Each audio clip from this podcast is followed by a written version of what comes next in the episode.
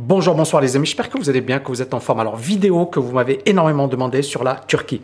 Alors, comme vous le savez, ou certains doivent le savoir, euh, l'inflation en Turquie est, record. Elle est à 70% aujourd'hui. C'est du jamais vu. L'année dernière, quand je parlais de la Turquie, l'inflation était à 20, 20, 25%. Et euh, mes vidéos, hein, l'année dernière, je parlais concrètement, je disais, euh, OK, la situation n'est pas top en Turquie, mais baisser les taux d'intérêt n'est clairement pas la solution. Et vous voyez ici, euh, c'est ce qu'a fait notre ami, euh, enfin le président Erdogan, pour ne froisser personne. Mais vous voyez ici les taux d'intérêt, c'est en, noir, et vous voyez que les taux d'intérêt, on les a augmentés, et que là, l'inflation dérape. Donc, clairement, beaucoup de gens euh, voilà, qui connaissent pas l'économie qui ne maîtrisent pas l'économie ne comprennent pas ce phénomène. Quand on veut relancer l'économie, généralement, on baisse les taux d'intérêt. La baisse des taux d'intérêt, ça augmente la demande et ça augmente euh, la, la, consommation également, et ça augmente également l'investissement. D'accord? Donc la, demande, consommation et investissement. Très simple. Quand l'économie est en surchauffe, c'est-à-dire qu'on a une inflation qui est élevée, on augmente les taux d'intérêt, ça permet de diminuer la consommation et ça permet de diminuer l'investissement, ça permet de ralentir l'économie. L'inflation était déjà élevée en, Turquie. Elle, était, voilà, vous voyez ici, novembre, on était aux alentours des 20%. Euh, Et ça, c'est encore une fois la vidéo d'hier. Donc, je suis pas un grand économiste, je suis pas un prix Nobel d'économie, etc. Mais c'est la base. C'est la, la base de base de base, d'accord? Donc, l'année dernière, je disais, justement, je comprends pas pourquoi ils n'augmentent pas les taux d'intérêt. Alors, bien sûr, il y a une raison évidente euh, sur un plan populaire et sur un plan social. Augmenter les taux d'intérêt, ça veut dire également euh, ralentir l'économie. Ça, ça veut dire que ça va peser sur les classes moyennes et les classes populaires. Ça veut dire également que on sortait de pandémie, on sortait déjà d'une crise très grave, que la Turquie ça reste un pays touristique, ça reste un pays également qui dépend énormément de, euh, de ses exportations et la Turquie était en difficulté. Et euh, la Turquie importe également, et donc, euh, et notamment, voilà. Et en fait, ce qui s'est passé, c'est que bah, cette politique de Erdogan était de dire non, on, on baisse les taux d'intérêt. Maintenant, on va mettre en place des politiques qui vont permettre de soutenir la monnaie. D'accord? Si par exemple la monnaie baisse de temps, etc., eh ben, on financera le reste. Donc c'est la politique qu'avait menée Erdogan l'année dernière, notamment en novembre 2020. Et cette politique a marché. Regardez ici. Là, c'est la lire turque qui s'effondre contre le dollar. Et puis, quand Erdogan a, mis en place cette politique qui consistait à dire, OK, ben, on va financer si jamais, euh, voilà, la lire turque commence à continuer de baisser, on va vous financer. Eh ben, ça a provoqué une hausse record de la lire turque. On va, on va le mettre en inverse, comme ça, ça va vous permettre de bien comprendre. Ça a provoqué une hausse une hausse record de la lire turque. Tout le monde a dit génial, Erdogan est un génie, c'est super, c'est extra, il a réglé le problème. Et donc effectivement, on voit euh, la lire turque qui s'effondre par là. Hein. Je vais le mettre sur une base mensuelle pour que vous puissiez avoir euh, une idée. Depuis 2014, ça valait 0,56. Aujourd'hui, ça vaut 0,56. 0,6, alors que la valeur, elle a été divisée par 10, d'accord? La, valeur de la lire turque contre le dollar, ok? Euh, donc, euh, et, ça veut dire également l'appauvrissement, entre guillemets, de la euh, Turquie. Et donc, on est dans une situation où cette politique qui consistait à soutenir, d'accord, la lire turque, a marché dans un premier temps. Et puis, vous voyez, la lire turque est repartie à la baisse. Mais le pire dans tout ça, c'est que non seulement la lire turque repart à la baisse, mais comme la lire turque reste faible et que on a une inflation mondiale qui augmente, qu'on a les prix du pétrole, les prix du blé qui augmentent, eh bien ça fragilise encore plus la Turquie et ça la met en grave difficulté. On se retrouve aujourd'hui avec une inflation de 70%. À 20%, c'était gérable. À 70%, ça devient de plus en plus problématique. Euh, beaucoup d'économistes considèrent que l'inflation va rester élevée en Turquie, euh, qu'on pourrait rester au-dessus des 50%. Euh, aujourd'hui, on est à 73%, d'accord? On est à 70%. Et euh, cette inflation, elle a continué d'augmenter malgré euh, voilà, toutes les politiques qui ont été mises en place, malgré le fait que l'État turc a baissé les impôts sur les biens de première nécessité, malgré les subventions de l'État sur les factures d'électricité. C'est-à-dire, on a essayé de tout mettre en place pour soutenir les classes populaires, les classes moyennes, mais apparemment, ça n'a pas été suffisant. Donc la Turquie fait partie des, pays euh, dans le monde aujourd'hui où l'inflation est la plus élevée. Le deuxième pays, hein, c'est la Russie. Vous voyez, c'est intéressant, avec une inflation de 20%. Euh, voilà, en 2022. Ensuite, l'inflation en, en Russie devrait baisser. Et l'inflation en Turquie également, en 2023, on pense à une inflation inférieure à 20%. Mais ça, c'est dans le meilleur des mondes. C'est-à-dire que tout rentre dans l'ordre, que le conflit entre la Russie et l'Ukraine cesse, que les tensions entre la Chine et les États-Unis diminuent, que on continue de faire du business comme auparavant, et on rentre dans un monde où euh, les choses se calment, où tout rentre dans l'ordre, etc. Mais encore une fois, euh, c'est ce que l'on souhaite, d'accord? C'est ce que l'on espère, mais c'est encore loin d'être le cas. Bon, et il faut le dire, la politique monétaire qu'a menée euh, Erdogan n'est pas du tout bonne. Euh, on parle également d'une hausse des inégalités en, Turquie, avec euh, bah, notamment les classes populaires dont le revenu commence à diminuer fortement. Et Erdogan, clairement, avait une politique qui était de diminuer les taux d'intérêt, de relancer l'économie. Il a viré je ne sais combien de banquiers centraux, c'est juste incroyable, et ça n'avait pas arrêté. Pourtant, rien, ça n'a pas empêché la lire turque de baisser, l'inflation d'augmenter, etc. Euh, il y a une grande explication de cette euh, inflation qui s'explique par les produits agricoles. Euh, la Turquie est un pays agricole, mais elle importe énormément. on a une hausse de 70% des, des, des, prix des aliments, des boissons non alcoolisées. voilà, donc c'est vraiment, vraiment très important. Et clairement, Erdogan, pour le moment, ne veut pas augmenter les taux d'intérêt. Il est toujours dans sa logique de euh, j'ai raison, euh, je suis euh, voilà cette politique, ceux qui augmentent les taux d'intérêt, ceux qui augmentent les prix, on va. Vous voyez, il a dit la hausse des coûts mondiaux de l'énergie et des aliments ont frappé la Turquie, sans mentionner un lien avec les taux d'intérêt. Il a indiqué que le gouvernement sévirait contre ceux qui fixent des prix euh, élevés. Et malheureusement, voilà, on le voit, une erreur de stratégie, une erreur de politique, euh, peut-être un entêtement, mais on voit les conséquences. Alors, c'est quoi le, ce qu'il faut retirer de tout ça? C'est que ben, le problème risque de se poser pas de la même manière. Pourquoi? Parce que L'euro, hein, je l'avais déjà dit, ou le dollar restent des monnaies puissantes. Alors bien évidemment, elles sont faibles, bien évidemment, euh, la Turquie aujourd'hui est en train de payer les conséquences de ces politiques. Euh, et l'Europe et les États-Unis vont également à un certain moment payer les conséquences de leur politique monétaire expansionniste. Il n'y a pas photo. Parce que c'est Fillon, hein, je pense, qui le disait, qui disait, euh, c'est comme, voilà, un, ménage qui vit au-dessus de ses moyens pendant des années, des années, des années s'il ne gère pas son budget, s'il ne fait, règle pas ses dettes, etc., à un certain moment, euh, il sera en cessation de paiement. Et, euh, et c'est Fillon qui disait Je suis à la tête euh, d'un pays en, sur le point de faire faillite. Hein, si ma mémoire est bonne, je vais vérifier. Voilà, c'est ça. Je suis à la tête d'un État en faillite.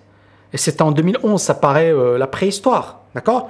Et à l'époque, qu'est-ce qu'il disait? Il disait, voilà, on est endetté, euh, euh, situation de faillite sur le plan financier. On est en 2011, les amis. La dette française a augmenté beaucoup plus. D'accord? Euh, Je suis à la tête d'un État qui a depuis 15 ans en déficit chronique.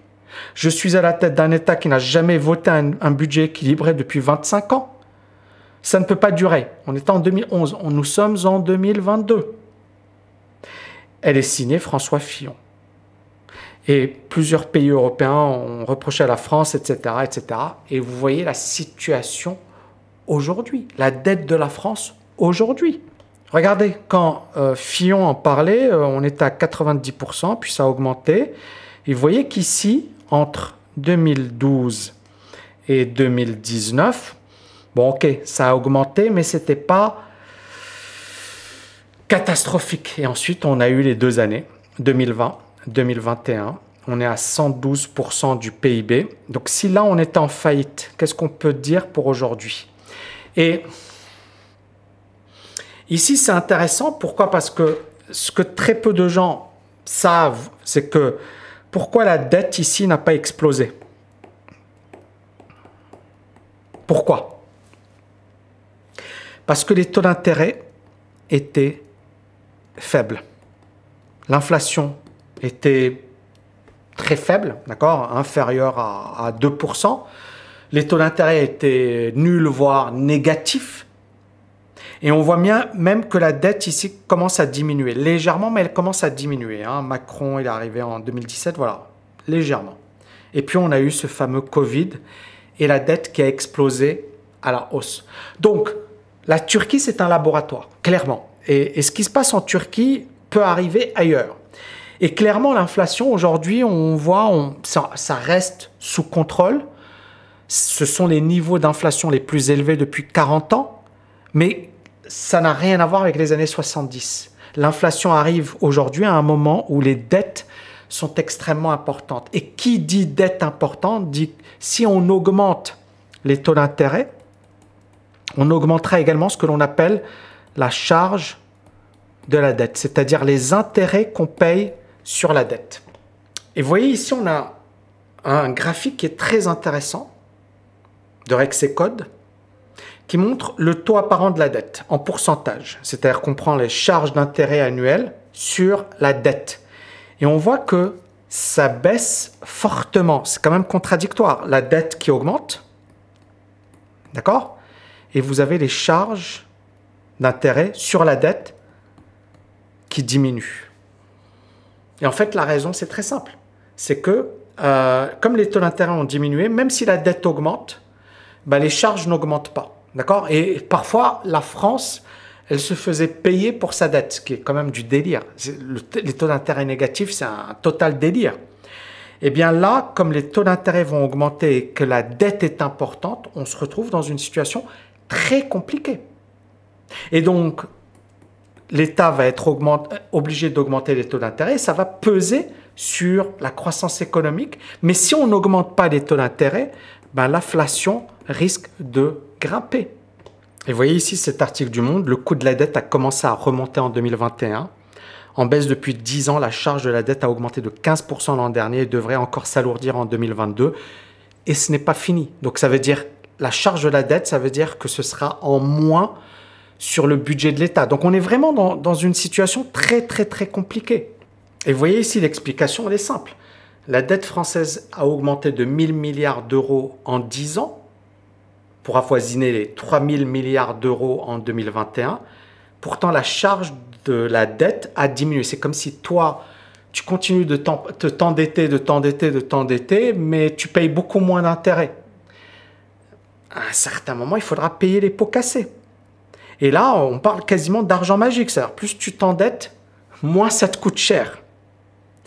Et ça permet de comprendre pourquoi la dette a augmenté, pourquoi euh, il n'y avait pas vraiment de problème de la dette Parce qu'on pensait que ça allait durer, l'inflation allait rester faible, les taux d'intérêt allaient rester faibles, et on allait pouvoir gérer la situation de cette manière. Or, aujourd'hui, avec la hausse de l'inflation, on se retrouve dans quelque chose d'inédit, quelque chose qu'on n'avait jamais vu auparavant. Et comment se protéger contre tout ça? Parce que c'est ça la question, c'est, t'as mis, ok, c'est très bien, euh, mais comment je vais me protéger? En fait, il n'y a pas de solution miracle. Mais la solution, c'est surtout de ne pas laisser ton argent à la banque. Alors, tu peux garder une partie, tu peux, mais tu dois vraiment te conditionner à investir ton argent. Et là, on le voit hein, en Turquie. Regardez, ça, c'était novembre 2021.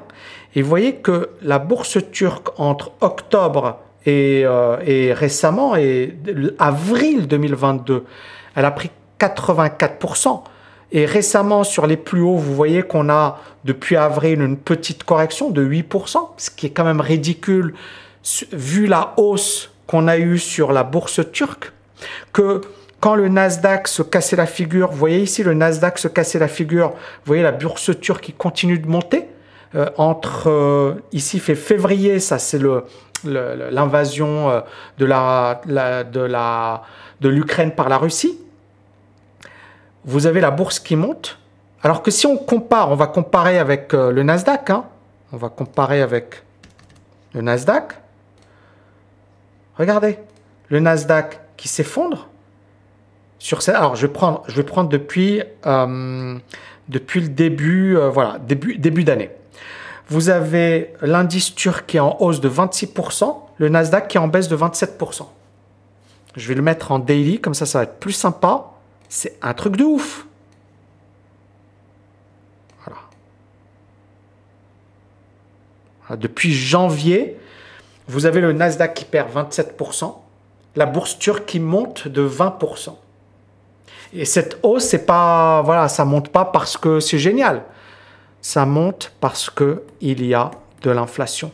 Donc vraiment, comprendre l'importance d'investir aujourd'hui, l'importance de protéger son argent, l'importance de voilà de pas garder son argent, c'est-à-dire que de toutes les manières, je ne vous dis pas garder suffisamment pour vous nourrir, etc. Un an, deux ans de dépenses, mais ceux qui ont de l'argent, euh, en fait, euh, ils vont se faire voler leur argent par l'inflation, tout simplement. Hein. C'est euh, Keynes qui disait l'inflation, c'est l'euthanasie des rentiers. Ça veut dire quoi? Ça veut dire que, alors là, bon, bien sûr, mais en fait, une hausse de l'inflation, ça diminue la valeur de ton cash. D'accord? Donc, quand tu as une inflation de 50%, 60%, 70%, 20%, la valeur de ton patrimoine diminue.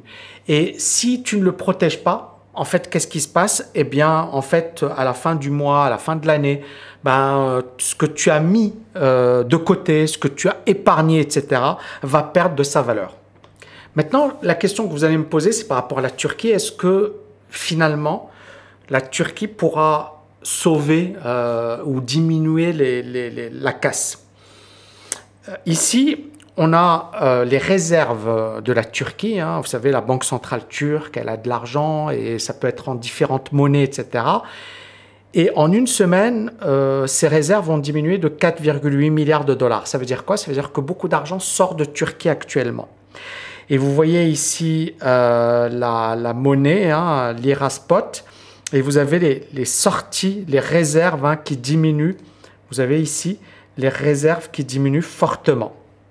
Et vous allez me dire, ok Tammy, mais 4,8 milliards, c'est pas énorme. En fait, les réserves de la Turquie sont à 61 milliards de dollars. C'est un plus bas sur 10 mois. Alors on exclut ici les, réserves en or, mais ça représente euh, presque, presque, allez, 8% euh, des réserves totales. Et c'est clairement euh, un gros problème parce que plus les réserves diminuent, plus la Turquie aura, aura euh, de la difficulté à, à, à, tenir son économie. Et elle ne pourra pas, par exemple, payer ses créanciers, etc. Et l'explication, elle est, elle est évidente ici. Vous avez tout d'abord beaucoup d'entreprises aujourd'hui qui demandent du dollar parce que ben, ils sont, ces entreprises sont touchées par l'inflation. Euh, c'est 70%, c'est énorme. Donc, beaucoup d'entreprises turques qui achètent du dollar. Donc, ça veut dire des sorties d'argent. Vous avez également Erdogan qui a essayé de soutenir l'économie avec ses réserves. Auparavant, on a dépensé, donc Erdogan a dépensé 165 milliards de dollars pour essayer de stabiliser la lire. Et euh, on voit bien qu'aujourd'hui, euh, ben, ça pose de gros problèmes. Donc la, Turquie se retrouve avec de, moins en moins de réserves, de plus grandes difficultés, et le risque effectivement d'avoir une vraie défiance des sorties massives de capitaux. Donc à présent, quelles sont les solutions pour la Turquie? Est-ce qu'ils peuvent éviter finalement le pire? Bah, la, solution extrême, celle dont je parlais l'année dernière, c'est clairement d'augmenter les taux d'intérêt. C'est-à-dire, euh, tu calmes le jeu. Clairement, euh, la, Turquie va traverser une année, deux années, trois années difficiles. Mais euh, ça permettra effectivement de récupérer de l'argent, d'avoir des rentrées de capitaux, de diminuer l'inflation et puis de relancer l'économie et de mieux gérer l'économie et de comprendre que Il faut gérer un pays euh, efficacement. Et je le dis parce que euh, ça se passe également au niveau des individus. Euh, il y a des gens, ils gagnent bien leur vie, ils dépensent leur argent n'importe comment, etc. Et ensuite, ils payent les pots cassés. Et c'est le cas de l'Europe également. C'est le cas des États-Unis. C'est-à-dire qu'à un certain moment, la dette ne peut pas être aussi élevée. Maintenant, les États-Unis ont le privilège d'avoir une monnaie qui s'appelle le dollar. L'Europe a une monnaie qui s'appelle l'euro. Euh, et ça leur donne quand même une, certaine marge de manœuvre. La Turquie n'a pas ces avantages. Maintenant, on, le voit bien, l'une des stratégies de la Turquie, c'est vraiment d'attirer des capitaux. Donc il y a euh, ce système de visa ou même de nationalité. Hein. Il faut acheter en Turquie un bien immobilier pour acquérir la nationalité turque. Vous voyez comment obtenir la nationalité turque C'est un article du petit journal et disent, voilà, soit filiation, base du lieu de naissance, naturalisation, résidence d'au moins 5 ans. Et là, vous avez de façon exceptionnelle, par l'achat d'un bien immobilier d'une valeur de 250 000 dollars, par un investissement d'une valeur d'au moins 500 000 dollars, par une épargne de 500 000 dollars, par, donc par l'achat de bons d'État. Donc, il vous donne la nationalité turque si vous achetez des obligations turques. Par la création, je pense qu'il vaut mieux acheter un bien immobilier, juste petite euh, remarque, petit conseil sympathique, euh, par la création d'une entreprise qui engage au moins 50 employés. Donc on voit bien qu'il y a une vraie stratégie pour attirer des fonds et pour faire en sorte qu'il y ait des rentrées d'argent en Turquie. Vous avez également le ministre turc euh, des Affaires étrangères qui dit les oligarques russes sont les bienvenus. Alors, les oligarques russes, hein, euh, euh, Abramovich, on, les connaît, hein, c'est des milliardaires, il y en avait beaucoup à Londres. Euh, la Grande-Bretagne, l'Europe, les États-Unis ont commencé à taper sur leurs avoirs. Et là, vous avez la Turquie qui dit bienvenue chez nous, on vous accueille. Mais on voit bien que derrière, il y a également une affaire de gros sous. Et pour la Turquie, s'ils ont voilà quelques milliards, eh ben, ils vont pas dire non à, plusieurs, plusieurs, plusieurs milliards de, dollars de la part des, euh, des oligarques russes. Et c'est un peu la même politique à Dubaï. Hein. Euh, les Russes qui investissent, on leur dit pas euh, non, non, on veut pas de votre argent. Si, sauf, et, c'est là où on en arrive à, si les États-Unis à un certain moment ils se réveillent, ils disent, et, d'ailleurs ça commence à se, faire, à taper sur Dubaï et lui dire, eh oh, nous on veut pas que vous fassiez ça avec les Russes, etc. Donc à voir, on va à suivre, je dirais. Mais euh, pour le moment, voilà, les, Turcs accueillent les, Russes, les, oligarques russes. Et donc c'est assez marrant puisqu'on a vu pas, pas mal de yachts, de super yachts, qui appartiennent à des oligarques russes dans les eaux turques. Et là, euh, chaque, chaque yacht vaut 600 millions de dollars et plus, vous imaginez. Et Abramovich, on dit qu'il a, il a juste, il a garé, il a garé 1,2 milliard dans un pays non européen, non Union européenne. Euh, he's seeking to shield his assets, donc il veut sortir ses, actifs des États-Unis, euh, de la Grande-Bretagne, des pays européens qui aujourd'hui sont en train de, cibler euh, ces oligarques russes. Et vous voyez donc le ministre turc des Affaires étrangères a dit on, accueille les oligarques russes dans, mon pays euh, comme investisseurs, mais également comme touristes, tant que le business est en règle avec les lois internationales. Et donc là, on voit le, yacht dans, euh, à la marina de Bodrum. Voilà les amis, j'ai fini cette vidéo. Dites-moi ce que vous en pensez. Euh, moi, pour moi, encore une fois, c'est ce que je disais un petit peu l'année dernière. C'est Erdogan a voulu euh, tempéré, il s'est dit qu'il valait mieux ne pas augmenter les taux d'intérêt, il a eu des, attaques contre le fait que les taux d'intérêt n'étaient pas une bonne chose, que c'était l'usure, etc. le problème c'est pas, c'est de l'économie pure. Et on voit euh, qu'aujourd'hui, la, Turquie est en, grave difficulté, la monnaie turque diminue, baisse fortement, que euh, beaucoup de Turcs sont en difficulté. Et clairement, on voit que dans, cette situation, dans ce cas de figure, la, meilleure manière de se protéger, ça reste d'investir son argent euh, en bourse, dans l'immobilier, euh, dans les matières premières, dans les cryptos également. Euh, mais voilà, on, et, on ne sait pas ce qui va arriver. Mais clairement, il va falloir aujourd'hui, je pense, vraiment, de plus en plus développer des compétences en matière d'investissement. Autant dans les années 70, ça pouvait passer, parce que la croissance restait bonne, parce que les dettes des États étaient correctes. Autant aujourd'hui, on rentre dans un no man's land économique. On ne sait pas ce qui va se passer dans les 10-20 prochaines années. On ne sait pas si les États-Unis vont conserver leur leadership. Euh, on ne sait pas si l'inflation sera euh, extrêmement élevée. On ne sait pas si les États seront capables de gérer cette crise, parce que c'est une crise dans laquelle on va rentrer. Euh, et puis, bien évidemment, que vont faire également les marchés financiers, comment ils vont se comporter. Euh, mais il va falloir aujourd'hui être prêt. Voilà, vraiment être prêt. Pour ceux qui veulent aller plus loin, les amis, moi, je vous invite vraiment à, à nous rejoindre dans la masterclass tami.net slash IP. Ça aura lieu le 29 mai.